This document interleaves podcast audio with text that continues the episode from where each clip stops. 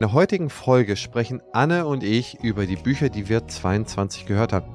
Es sind zwei Folgen geworden. Sprich, heute haben wir einen Fokus auf die Bücher von Anne und dann, wenn wir die Bücherliste von mir anfangen, driften wir so ein bisschen in den Ukraine-Krieg ab. Allerdings gehen wir in der nächsten Folge dann noch intensiver auf andere Buchempfehlungen drauf ein. Und insofern viel Spaß bei der ersten Folge.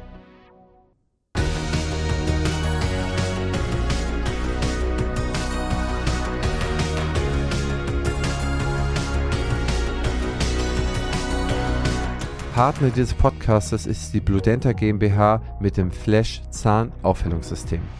Wir haben die Frage bekommen von Heiner aus Dortmund, welche Bücher wir denn 22 gelesen haben. Wir haben ja schon des Öfteren einmal angesprochen, dass man statt einen wertvollen Coach lieber ein wertvolles Buch in die Hand nehmen sollte. Und dann haben wir uns mal für die Folge vorbereitet und mal zusammengeschrieben, was wir so gelesen haben in 22. Und ich würde sagen, Liebe Anne, fang doch mal an. Unterscheiden wir mal in Fachliteratur und Romanliteratur und wir lassen aber Podcasts und alles, was wir gehört haben, mal raus. Da machen wir mal eine extra Folge für. Und ich würde dich einfach mal bitten, da mal direkt mit deinen paar Büchern 22 loszulegen. Ein Buch, was ich jedes Jahr lese, ist Steuern, Steuern von Körber. Das kann ich auch jedem empfehlen. Das ist wirklich eine ganz, ganz tolle Lektüre, die ist einfach geschrieben und die hilft einfach mal durch diesen ganzen Steuerwust durchzusehen und wirklich eine ganz tolle Empfehlung, finde ich. Außerdem stand bei mir Elbisch für Anfänger auf der Liste. Auch hier werden sich jetzt manche wundern, aber ich bin einer der größten Herr der Ringe-Fans und hatte mir fest vorgenommen, Elbisch zu lernen. Habe ich nicht durchgezogen, bin ich ehrlich, aber ich kann so zwei, drei Sätze stottern, sag ich mal. Und mein absoluter Favorite 2022 war eine Empfehlung von dir. Und zwar war es die Biografie von Arnold Schwarzenegger, Total Recall. Die fand ich einfach mega. Das hat mich total inspiriert. Das hatte jetzt keinen Fachwissen-Inhalt, sondern es war einfach Unterhaltung, Infotainment würde ich es nennen. Und das fand ich so schön geschrieben. Und ja. da waren noch viele andere Bücher, also auch Bücher, wo ich sagen würde, meine Güte, das hätte nicht sein müssen. Aber ich lese so gerne dass ich manchmal auch schon zu Ende lese, wo ein anderer vielleicht sagen würde, komm, schmeiß weg. Ein tolles Buch zum Thema Gesundheit, was ich letztes Jahr gelesen habe, auch nochmal als Hörbuch mir angehört habe. Es werde übernatürlich von Dispenser. Ist ein tolles Buch und letzte Sache und damit wäre ich auch durch mit meiner Liste, die ich unbedingt empfehlen kann. Schnelles und langsames Denken von Kahnemann. Ist eines meiner absoluten Lieblingsbücher, ist aber schwere Kost muss man ehrlich sagen, ich habe es dreimal gelesen, bis ich es wirklich verstanden habe und bis ich echt gesagt habe, okay, jetzt ist es auch im Kopf drin. Aber das ist ein ganz tolles Buch und das habe ich letztes Jahr zum dritten Mal gelesen. Mensch, du hast ja ganz schön viel geschafft. Ich glaube, sieben Bücher oder so. Nee, ich habe bestimmt 50 Bücher gelesen. Ich lese eigentlich jede Woche ein Buch. Aber wenn ich die alle aufzähle, dann denkt ihr, die Alte hat ja totale Meise. Also da ist halt wirklich auch viel Schund dabei, ne? Ich, da sind ja auch so Sachen drin wie John Strelecki, ne? Wenn der irgendwie wieder so ein oh, was weiß ich, irgendwie die orangen Apfelbäume oder sowas geschrieben hat. Das lese ich auch, aber es liest ja an einem Tag so durch. Ich bin eine richtige Leseratte, muss ich echt sagen. Hörst du die denn auch bei Audible oder äh, liest du die immer äh, so aus der Hand oder machst du dir Notizen drin oder wie gehst du mit den Büchern da um? Wie, wie konsumierst du die? So was Leichtes, das lese ich einfach schnell durch. Hm. Und das mache ich immer abends. Also ich probiere so um spätestens acht, neun ins Bett zu gehen und dann lese ich noch eine Stunde. Und ich lese relativ schnell. Also dann kann ich auch mal irgendwie 70, 80 Seiten an einem Arm weglesen. Gibt's übrigens auch einen Kurs auf YouTube, kann man sich mal angucken, schnell lesen. Also dann liest man so quer. Hm. Und so eine Bücher, die jetzt nicht einen fachlichen Inhalt haben, die lese ich so. Wenn es darum geht, sowas wie Scaling Up, was ich letztes Jahr gelesen habe, das lese ich einmal grob und dann gehe ich wirklich Seite für Seite rein. Und dann arbeite ich auch mit den Büchern. Dann versuche ich die auch anzuwenden. Dann sitze ich aber auch länger als eine Woche an dem Buch. Es ist aber auch nicht so, dass ich eins anfange und zu Ende lese, sondern worauf ich heute halt Lust habe, das lese ich gerade. Also jetzt gerade lese ich Harari, äh, eine kurze Geschichte der Menschheit. ist mein absolutes Lieblingsbuch zurzeit, ja. Mhm. Aber das da lese ich bestimmt schon drei, vier Wochen, weil ich immer mal wieder auch was anderes mir reinhole. Und irgendwie immer so ein kleines Männchen in meinem Kopf sagt, du müsstest mal wieder Fachliteratur lesen. Mhm. Und dann hole ich mir halt irgendwie ein Zani-Buch und lese da mal wieder drin, weil ich mir denke, ah, nicht, dass dein Kopf einschläft. Das ist ja aber interessant. Ich finde, also hast du dir den, den Schwarzenegger Total Recall, den hast du dir auch komplett durchgelesen, ne? Den habe ich komplett bei Audible gehört und ähm, das, also den zum Beispiel habe ich nur einmal gehört, weil ich finde, den brauchst du jetzt nicht ein zweites Mal. Nein, nein, das, das brauchst du auch nicht, nein. Genau, aber der war einfach genial. Also hat, ich bin richtiger Fan von dem, jetzt sage ich ehrlich. Ja, das ist auf jeden Fall, wie er die Biografie geschrieben hat, das kann man wirklich empfehlen. Als Biografie ja. unerreicht. Also jetzt nicht was er erreicht hat in seinem Leben, sondern wie auch ehrlich und wie er da umgegangen ist, wie genau er es recherchiert hat. Das war schon sehr, sehr gut.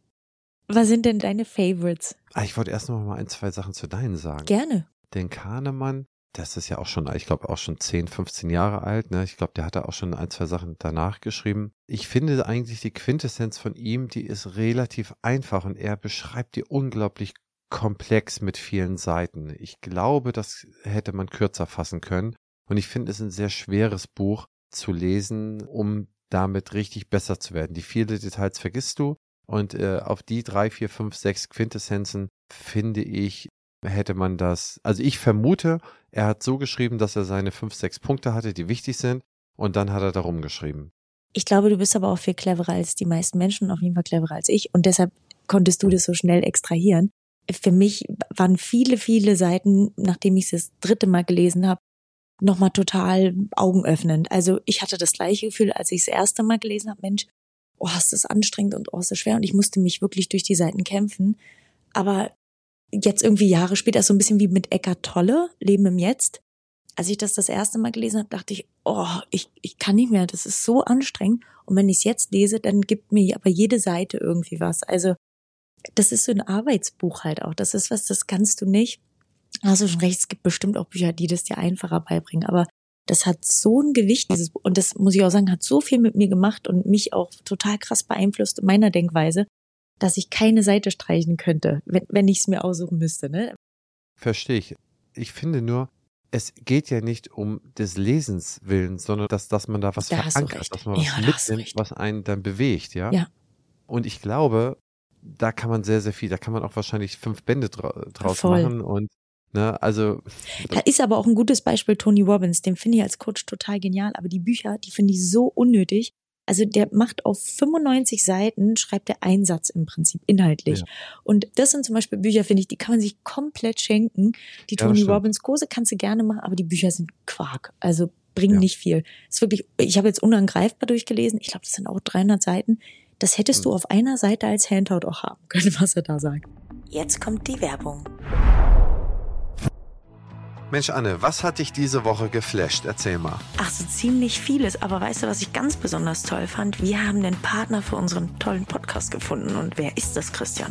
Das ist die Blue Denta GmbH mit dem Flash Zahnaufhellungssystem, mit dem Straight Zahnbegradigungssystem und dem Sachs Weißer Shop. Liebe Anne, hast du von denen schon mal was gehört? Habe ich und ich bin total glücklich, denn auch wir haben in unserer Praxis das Flash Bleaching System etablieren können und die Patienten lieben es. Und ich glaube, das ist wichtig für unsere Zuhörerinnen und Zuhörer zu verstehen. Nicht, weil es sehr, sehr lange Bücher sind, sind sie unbedingt besser. Manchmal braucht man aber auch die Länge, um jemanden zu einem komplett anderen Gedankenansatz hinzuführen. Mhm. Ja, man braucht es, um etwas grundsätzlich zu verstehen. Und da finde ich zum Beispiel, sind Geschichtsbücher unglaublich wichtig, dass man irgendetwas herleiten kann. Und du hast mich nach meiner Liste gefragt was ich mir rausgesucht habe, nachdem der Ukraine-Krieg äh, begonnen hat, äh, da war ja die Propaganda oder das, was einem erzählt wurde, ist, die NATO-Grenzen sind verschoben worden, äh, Russland fühlt sich bedroht. Ähm, Im Donbass, da gibt es sehr viele russischsprachige Leute, die fühlen sich da unterdrückt, die fühlen sich da beklaut, die fühlen sich da ihre Rechte entnommen. Da hatte ich mich dran erinnert, dass das ja sich so ein bisschen anhörte wie die Begründung von Adolf Hitler, als er damals 38 oder 37 die Sudetendeutschen in der damaligen Tschechoslowakei, wo er gesagt hat, okay, hier die Leute sind unterdrückt. Wir müssen diese Leute schützen, deswegen müssen wir das Sudetenland wieder dem Deutschen Reich einverleiben. Dann habe ich mir die Deutschen im 20. Jahrhundert von Guido Knob ähm, durchgelesen, weil der da ist erstmal ein sehr guter Mann, der ist auch nicht zu tief, aber der ist auch nicht zu flach. Also das kann man gut verstehen ohne dass man jetzt ein Experte für das Dritte Reich ist. Ja, und das war mir wichtig, dass ich diese Sachen mal genau nochmal verstehe. Und das habe ich mir durchgelesen und das fand ich sehr, sehr interessant. Das hat mir unglaublich geholfen, den Ukraine-Russland-Konflikt besser zu verstehen, äh, Propaganda zu verstehen. Also Adolf Hitler hat damals beispielsweise gesagt, die Leute wurden da tatsächlich unterdrückt, das ist wohl auch wissenschaftlich alles erwiesen. Er hat hier Sudetenland genommen, da haben auch, was haben auch England und äh, Frankreich dann zugestimmt oder haben es dann akzeptiert. Selbst der tschechoslowakische Präsident hat es dann akzeptiert. Und dann war das abgeschlossen und dann ist er nach kurzer Zeit hat er sich die komplette Tschechoslowakei genommen. Einfach weitergegangen. Das wurde dann auch von allen akzeptiert äh, irgendwie und vorher fing es mit Österreich an. Der österreichische Präsident, der war äh, noch in Berlin zum Gespräch und hat einen Herzinfarkt im Gespräch mit Adolf Hitler bekommen, weil er so beschimpft wurde. Also solche Details, die fand ich dann so bemerkenswert. Das wurde immer weitergegangen. Dann irgendwann, okay, bei Polen gibt es keinen richtigen Grund. Dann wurde etwas derartiges konstruiert, dass dann sich dann, das ist ja erwiesen, dass sich dann die Deutschen sich dann Uniformen, äh, polnische Uniformen genommen haben, da irgendwas überfallen haben und dann sind sie, haben sie eine Radiostation besetzt, hatten sie aber keine Mikrofone. Das ist alles belegt, wie man dann irgendwie konstruiert, dass man dann zum Beispiel in Polen den Krieg weiterführt. Und das hat mir unglaublich geholfen, zu verstehen, was wir jetzt machen, was wir machen müssen und wie die Kriegspropaganda eigentlich ist, um sich irgendwie zu rechtfertigen. Das war, glaube ich, eins von zwei Buchbüchern des Jahres. Darf ich dich was fragen? Ich weiß, es passt nicht zum Thema Buch, aber das äh, liegt mir so auf der Seele. Was hältst du denn von dem Friedensmanifest von Sarah Wagenknecht und Alice Schwarzer? Das ist eine gute Frage, denn man ist ja grundsätzlich, kann ja keiner gegen Frieden sein. Und deswegen ist das immer so schwer, da zu argumentieren. Ist es auch schwer zu argumentieren, dass es so etwas gibt. Es ist äh, Versammlungsfreiheit, Meinungsfreiheit, das ist auch alles korrekt und das ist in unserem System so verankert. Inhaltlich halte ich es für verfehlt, weil die Geschichte uns gelehrt hat, dass man keine Verhandlung zu einem jetzigen Zeitpunkt führen kann, dass das nicht in die richtige Richtung geht, dass man jemanden legitimiert, irgendwo reinzugehen und dann Friedensverhandlungen zu führen. Warum sollte der oder diejenige dann da wieder rausgehen? Es gibt sehr, sehr viele Argumente, die lediglich dazu führen, dass die eine Seite begünstigt wird, sprich die des Aggressors und die des Verteidigers geschwächt wird. Und deswegen, für mich ist das alles fein und meinen Segen haben sie mit alles, aber ich persönlich finde, es ist inhaltlich verfehlt. Und es ist auch nicht ganz sauber von der Argumentation, obwohl die sich bemühen, sehr sauber zu sein, glaube ich, dass uns die Geschichte stets gezeigt hat. Und ich habe mal in so einer Diskussion gefragt, ist euch irgendein Krieg bekannt, wo der Aggressor aufgehalten wurde mit einer Friedensverhandlung, ist dann aus seinem Bereich rausgegangen? Mir ist keiner bekannt. Einer ist etwas bekannter, das war Heinrich I., der Nachnachfolger von Karl dem Großen, der im Jahr irgendwie 900, der hatte das Ostfränkische Reich und die wurden bedroht von den Ungarn und die waren sehr schlecht bewaffnet. Und dann hat er, der Herr Heinrich, so wurde er genannt, der hat dann äh, mit den Ungarn einen Vertrag gemacht, dass er gesagt hat, okay, wir geben euch, statt dass ihr euch uns jedes Jahr überfallt, wir geben euch jedes Jahr Geld und dann überfallt er uns bitte nicht weiter. Und dann hat er diese Jahre genutzt, neun Jahre hat das gehalten, um seine Armee aufzubauen. Aber ne, als er stark genug war, also die haben sich dann neun Jahre kaufen lassen, dass sie den nicht weiter überfallen.